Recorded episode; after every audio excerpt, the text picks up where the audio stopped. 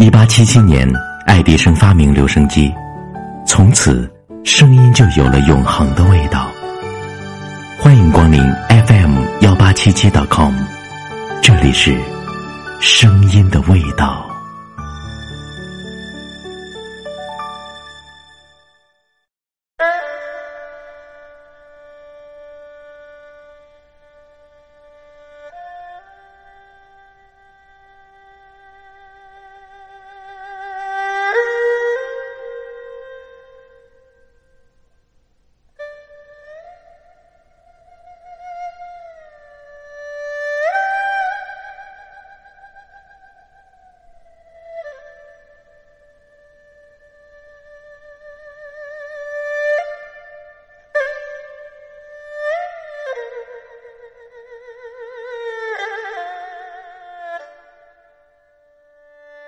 我们家养过一条黑狗，和村里其他的狗一样，它没赶上几个好年成。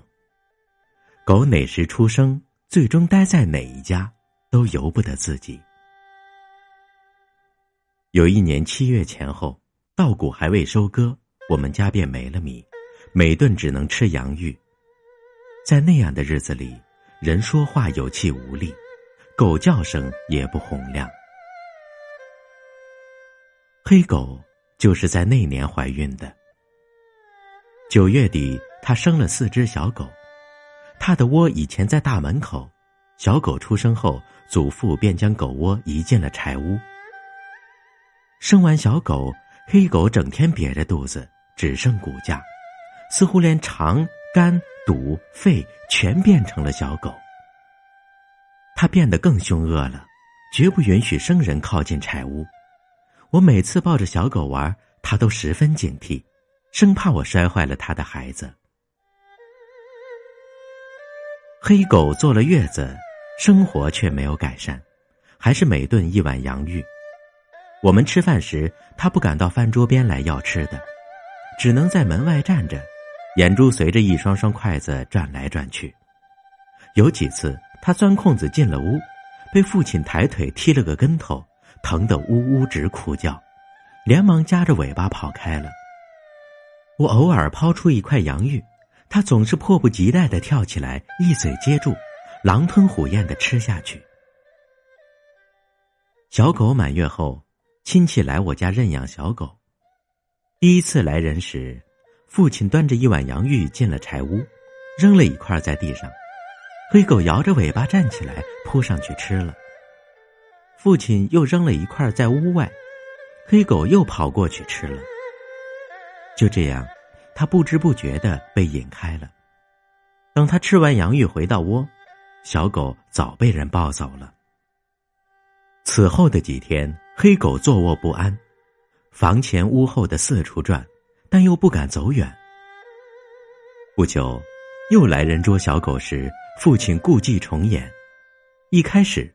黑狗说什么也不理窝，只是盯着地上的洋芋，舌头伸得老长，嘴里直流口水。过了一会儿，它终究敌不过食物的诱惑，离了窝，被父亲越逗越远。于是，小狗又被抱走了一只。小狗被抱走后，黑狗更烦躁，也更警惕了，除了吃饭，成天寸步不离的守在狗窝里。那时，村里几乎家家养狗，狗多而贱。满月的小狗如果没人认养，就会被人装进蛇皮口袋，扔在赶集的路上。小狗被扔在外面，根本找不到回家的路，没人捡回家，它就会被饿死或被老鹰叼走。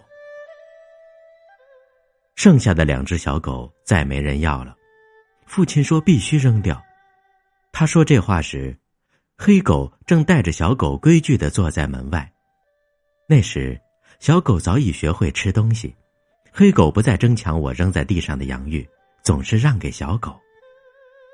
父亲说要扔小狗，我当时就反对，并且提高了警惕，每天盯着他的一举一动。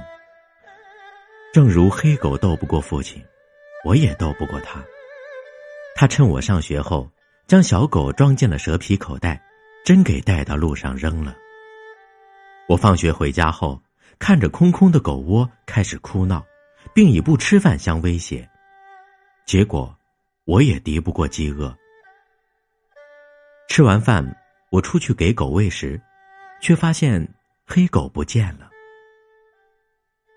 那天晚上下起了雪，我躲在被窝里一直睡不着觉，为两只小狗担心。第二天一早，我又到狗窝里看了看，还是空空的。雪一连下了三天，大雪掩埋了村里的路，连树也压断了不少。三天过去了，黑狗一直没回来。第四天早上，我和姐姐去上学，我俩穿着棉衣棉裤，还穿了父亲新买的靴子，雪足有齐膝深。我们小心翼翼的走着，像两只移动的蜗牛。在经过屋前那片小树林时，我看到草丛里有一团东西，猛一看，以为是个化肥口袋，走过去才发现，是我们家的狗。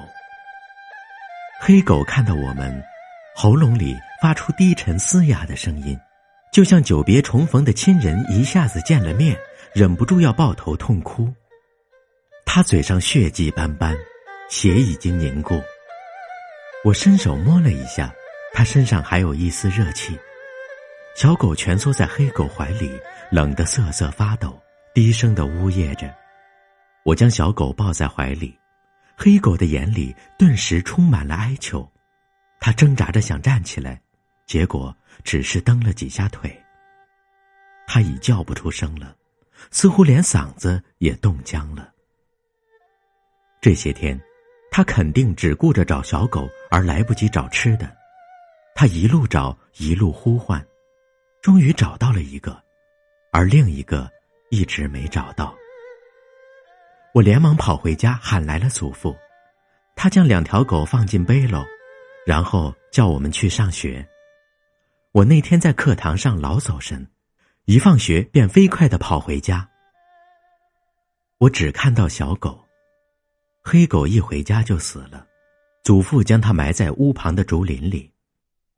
我去竹林时，小狗跟在身后，一看到那个土堆，便飞快的跑了过去。不停的用前爪刨土，似乎想将他的母亲刨出来。